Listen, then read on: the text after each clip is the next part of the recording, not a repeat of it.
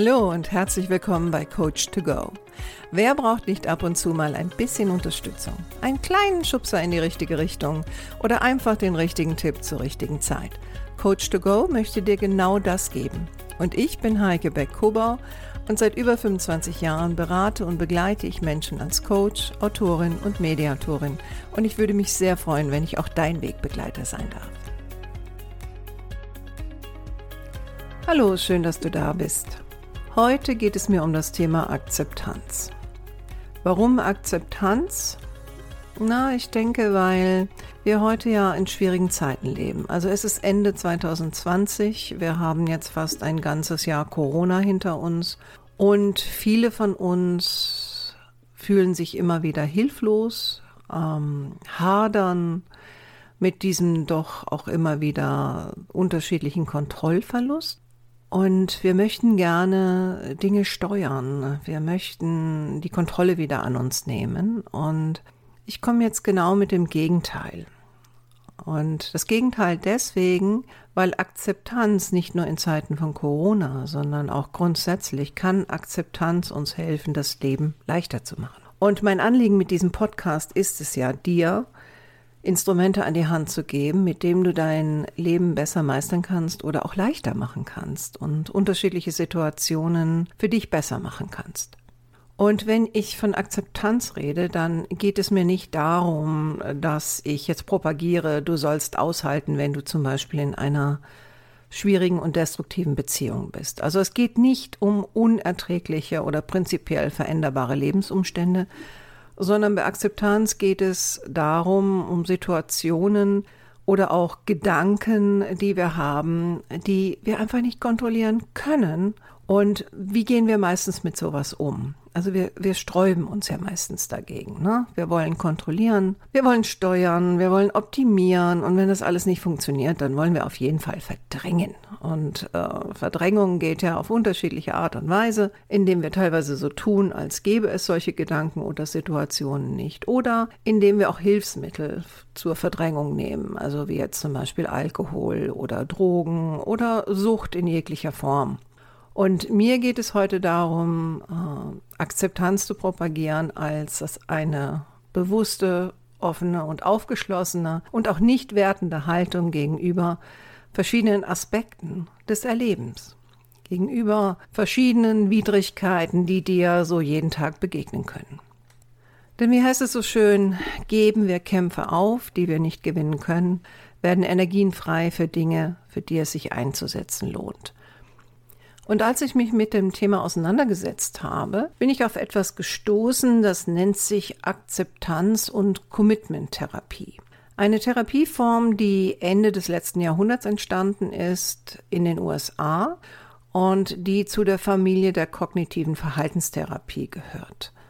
Und der Grundsatz der Verhaltenstherapie oder einer der Grundsätze der Verhaltenstherapie ist ja, dass viele psychische Probleme oft auf ungünstigen und fehlenden Lernprozessen beruhen. Und die Verhaltenstherapie möchte uns Werkzeuge an die Hand geben, wie wir durch einen Lernprozess unsere psychischen Probleme besser in den Griff kriegen. Und deswegen werde ich heute dir Tipps aus dieser ACT geben. Ähm, aber bevor ich da jetzt so richtig einsteige, äh, vielleicht nochmal zurück zu diesem Thema Kontrolle oder Kontrollwahn, den ja manche von uns auch haben. Ich meine, wo kommt das her? Und ich glaube, ein Grund ist, dass uns ja überall suggeriert wird, ähm, wenn etwas kaputt geht, dann kann man es reparieren. Ja, also, ne? Äh, oder austauschen, je nachdem. Und äh, was schwach ist, kann man auch optimieren. Ob das jetzt uns selbst ist oder ob das jetzt äh, ein Gerät ist, was wir reparieren können. Auf jeden Fall wird immer suggeriert, alles ist möglich, also muss doch auch möglich sein, Dinge und Menschen und besonders meine Gedanken zu kontrollieren.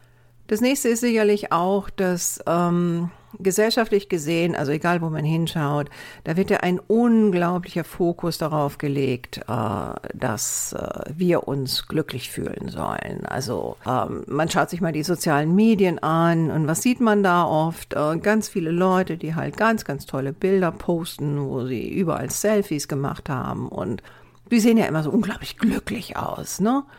Und wenn man dann sein eigenes Leben anschaut, dann denkt man vielleicht, ach nee, also bei mir läuft ja nicht alles so rund, aber bei den anderen schon. Und das suggeriert ja dann auch so ein bisschen, dass andere offensichtlich Kontrolle haben und dass es denen gut geht. Also wieso nicht ich? Und ähm, es ist ja auch so, dass wenn wir versuchen, Dinge zu kontrollieren, dann funktioniert das am Anfang ja auch erstmal. Ne? Also wir, wir kontrollieren unsere Gedanken zum Beispiel, indem wir halt zwei, drei Gläser Wein trinken und dann fühlen wir uns besser. Aber im Nachhinein kommt es ja dann doppelt zurück eigentlich. Also das ist ja immer nur eine, eine kurzfristige Lösung. Und deswegen auch so meine Idee zu sagen, es ist besser etwas Langfristiges zu implementieren, was natürlich erstmal ein bisschen arbeitsintensiver ist, aber sich lohnt. Und wenn wir jetzt über Akzeptanz reden, dann reden wir natürlich auch über Denkmuster. Und da sind wir ja wieder bei einem meiner Lieblingsthemen, nämlich unserem Gehirn. Und unser Gehirn, das ist ja ein, eine Denkmaschine. Anders kann man das ja nicht nennen. Und diese Denkmaschine, die, ähm, die hat so ein paar Eigenschaften. Und eine Eigenschaft ist, dass sie ziemlich arrogant ist. Also heißt, sie ist wirklich der Meinung, dass sie alles kann und alles möglich ist. Der zweite Punkt ist, dass diese Denkmaschine namens Gehirn ähm, oft auch negativ eingestellt ist. Jetzt gibt es ähm, die Idee, dass das deswegen ist, ne, so aus, aus alten prähistorischen Zeiten heraus sozusagen, als das Überleben noch an erster Stelle stand und es natürlich sehr, sehr wichtig war, dass man eine Wahrnehmung dafür hatte, wenn jetzt irgendwas Gefährliches um die Ecke kommt. Und das haben wir uns weiter erhalten. Also unser Gehirn hat sich ja gar nicht so viel weiterentwickelt über die Jahrtausende, so dass es immer noch sehr, sehr stark den Fokus darauf hat, was es selbst als negativ einstuft. Nur, dass das halt jetzt keine Dinosaurier mehr sind oder irgendwelche gefährlichen Tiere, die um die Ecke kommen, sondern dass das dann oftmals auch Meinungen über uns selbst sind. Das nächste ist, dass unser Gehirn es vergisst einfach nicht. Und das hat natürlich auch einen Einfluss. Wir sind also sehr, sehr stark geprägt über Modelle aus unserer Kindheit, Erfahrungen, die wir in unserem Leben gemacht haben und so weiter. Unser Gehirn ist auch ein Instrument, was durchaus Fehler macht und gar nicht so wenige. Und es hat die Fähigkeit, Dinge, die gar nicht real sind, als Realität darzustellen. Also das, das ist ja ein bisschen tricky, ne? weil das ja auch sehr manipulativ ist. Aber wie oft befinden wir uns in einem Gedankenkarussell, wo wir uns Dinge vorstellen, die ganz dramatisch sind, aber die im Grunde genommen ja gar nicht existieren oder die noch gar nicht passiert sind und die vielleicht auch gar nicht passieren werden. Unser Gehirn ist auch die Gefühlspolizei. Also unser Gehirn sagt uns sehr oft, das darfst du nicht und das solltest du tun und das musst du tun. Und was schwierig für unser Gehirn auch ist, ist, sich in der Gegenwart aufzuhalten. Weil es ist ja eine Denkmaschine. Und Denkmaschinen äh, sind Instrumente, die wollen verarbeiten. Und verarbeiten kann ich am besten, wenn ich darüber nachdenke, was in der Vergangenheit war und mich damit auseinandersetze oder versuche darüber nachzudenken, was in der Zukunft sein wird und mich damit auseinandersetze. Und deswegen ist das auch teilweise äh, so schwierig, wenn wir versuchen wollen, neue Verhaltensmuster zu implementieren oder auch mit unseren Gedanken anders umzugehen. Aber genau das ist ja heute unser Thema. Wie kannst du also jetzt zu einer größeren Akzeptanz kommen und damit vielleicht auch besser damit umgehen, was momentan in deinem Leben los ist? Also mit den Dingen umzugehen, die du letztendlich nicht kontrollieren kannst. Und wenn ich jetzt wieder zurückgehe zu dem ACT, also dieser Akzeptanz- und Commitment-Therapie, so ist einer der ersten Bausteine ähm, Bereitschaft. Und Bereitschaft ist ja eine Art von Haltung, eine Haltung, dass ich bereit bin, ins Tun zu gehen. Und wie kann ich jetzt meine Bereitschaft steigern, also ne, mich da auch zu verändern? Da geht es einmal auch um das Thema, ähm, dass ich bereit bin, auszuprobieren ohne Erfolgsgarantie. Also es muss nicht 100% perfekt sein. Ich muss noch nicht mal 100% daran glauben, sondern letztendlich einfach nur die Bereitschaft zu sagen, okay, ich probiere das jetzt einfach mal aus. Das Zweite ist, die Bereitschaft, sich auch äh, Gefühlen zu stellen und Gedanken zu stellen, die uns nicht glücklich machen, ähm, weil nicht alles macht uns glücklich und die Bereitschaft zu sagen, okay, es muss nicht alles funktionieren, Ich setze mich dem aus. Das ist vielleicht im ersten Moment ein bisschen unangenehm, aber letztendlich ist das ja auch Teil meiner Innenwelt. Also bin ich bereit, mich darauf einzulassen.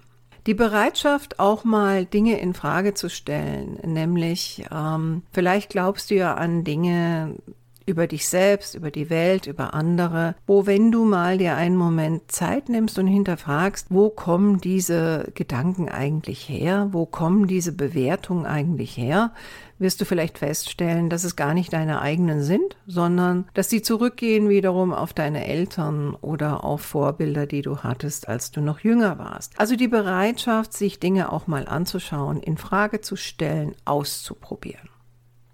Ein weiterer Baustein auf dem Weg zu mehr Akzeptanz ist ähm, Abstand zu den eigenen Gedanken. Und wie kann ich jetzt Abstand zu meinen eigenen Gedanken bekommen? Eine Möglichkeit ist zum Beispiel mal sich hinzusetzen und eine Hitliste deiner negativen Gedanken aufzuschreiben. Also wirklich mal zu überlegen, was geht mir eigentlich den ganzen Tag immer wieder durch den Kopf? Was ist besonders negativ, entweder bezogen auf dich oder dein Leben oder auf andere?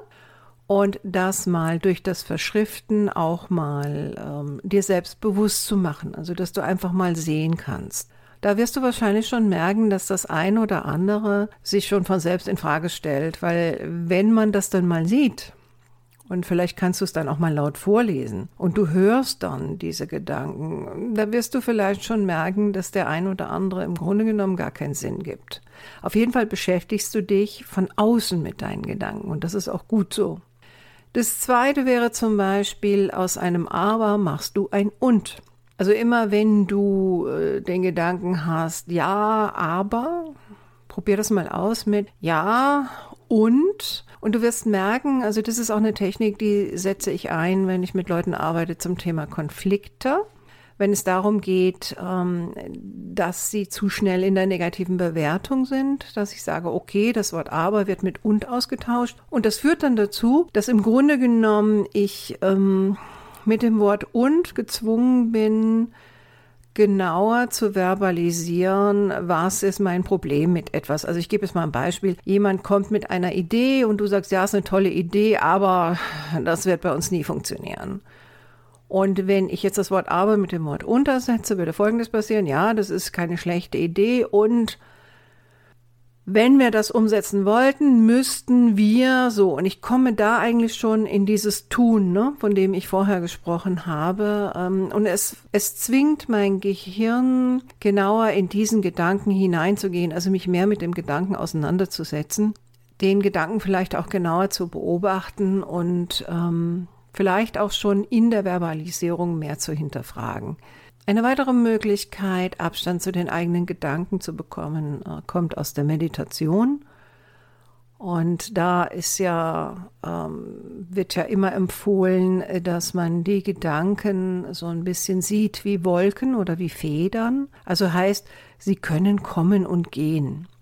Das funktioniert aber meiner Meinung nach wirklich nur dann, wenn man sich in Ruhe mal hinsetzt, äh, mal ein bisschen zur Ruhe kommt, dann anfängt die eigenen Gedanken so ein bisschen zu beobachten und dann sich selber die Anweisung gibt, ah ja, jetzt kommt ein negativer Gedanke über mich und jetzt geht er wieder weg. Also ich versuche nicht den Gedanken zu verdrängen, ich tue eh, mich auch nicht tierisch damit auseinandersetzen, ähm, ich gehe dem auch nicht nach, sondern ich hänge vielleicht irgend so ein kleines Label dran, was heißt, ne, negativer Gedanke über mich selbst und ich lasse den jetzt wieder ziehen. Also du musst Gedanken nicht bekämpfen, du musst sie aber auch nicht als Wahrheit annehmen. Weil, wie gesagt, unser Gehirn fabuliert viele Dinge, mehr als uns gut tut. Und gerade so Gedanken über uns selbst oder über die Welt, äh, die sind, wie gesagt, hatten wir schon, sehr negativ. Ein weiterer Baustein aus der ACT ist diese berühmte Achtsamkeit. Ne? Also viele der Therapierichtungen sind ja eine Kombination, eine Kombination aus unterschiedlichen Techniken und anderen Therapierichtungen oder Philosophien und Religion.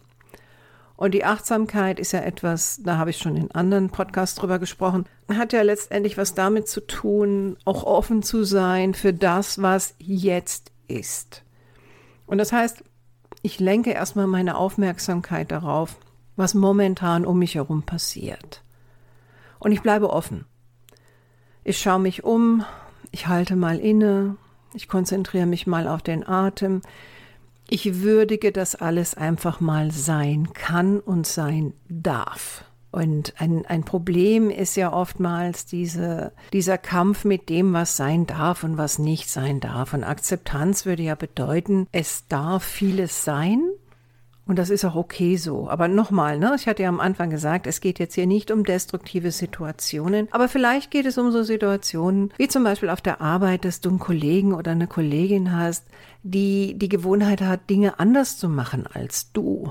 Und du merkst, wie du dich immer wieder drüber aufregst, weil du der Meinung bist, die müsste Dinge anders machen, die müsste sie so machen wie du. Also das sind so Situationen, mit denen ich viel zu tun habe in meiner Arbeit wo Menschen sich teilweise Monate, manchmal sogar Jahre über andere Menschen aufregen können, weil sie der Meinung sind, sie haben das Recht, der anderen Person zu sagen, wie sie Dinge zu tun hat.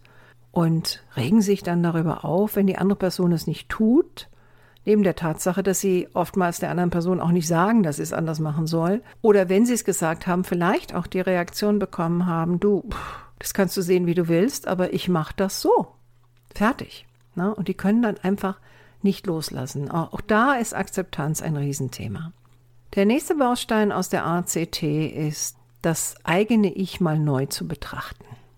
Also dir mal Gedanken darüber zu machen, wie siehst du dich selbst und wie bewertest du dich selbst und welche Labels hast du dir eigentlich selbst aufgeklebt? Ne? Also sowas wie ich bin fleißig, ich bin gut, äh, ich bin nicht so gut, ich bin unzuverlässig. Also was immer das sein mag, im positiven wie im negativen Sinne, sind ja im Grunde genommen meistens nur Schubladen. Und wenn ich jetzt wieder aus der Philosophie und der Religion komme, zum Beispiel dem Buddhismus, dann gibt es ja die These, dass es gar kein Ich gibt, sondern das Ich ist eher etwas Fabuliertes, was wir uns ausdenken und wo wir entscheiden, basierend auf äh, Sachen, die uns gesagt wurden oder Sachen, die wir positiv äh, finden, dass wir die adaptieren und sagen, das bin ich. Ne?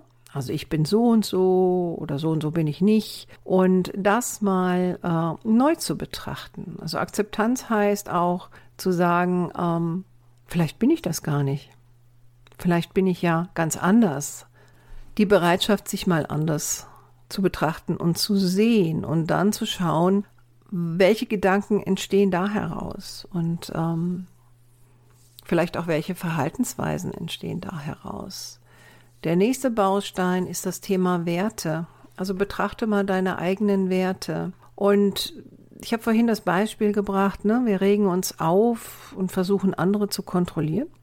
Und in solchen Momenten kann es auch hilfreich sein, sich mal zu fragen, jetzt mal ganz ehrlich, was ist denn wirklich wichtig in diesem Zusammenhang für mich? Ist jetzt wichtig, dass dieser Mensch das unbedingt so macht, wie ich das will? Also das wäre jetzt zum Beispiel auch in persönlichen Beziehungen zu Hause. Oder ist es wichtig für mich, dass wir eine, eine gute Beziehung haben? Ist es wichtig für mich, ähm, dass der andere ja für mich da ist. Er hat vielleicht diesen kleinen Tick, irgendwas zu machen, was ich jetzt nicht so toll finde, aber ist das wirklich wichtig im Gesamtkontext? Und dann vielleicht auch mal die Frage, wie will ich denn mein Leben leben?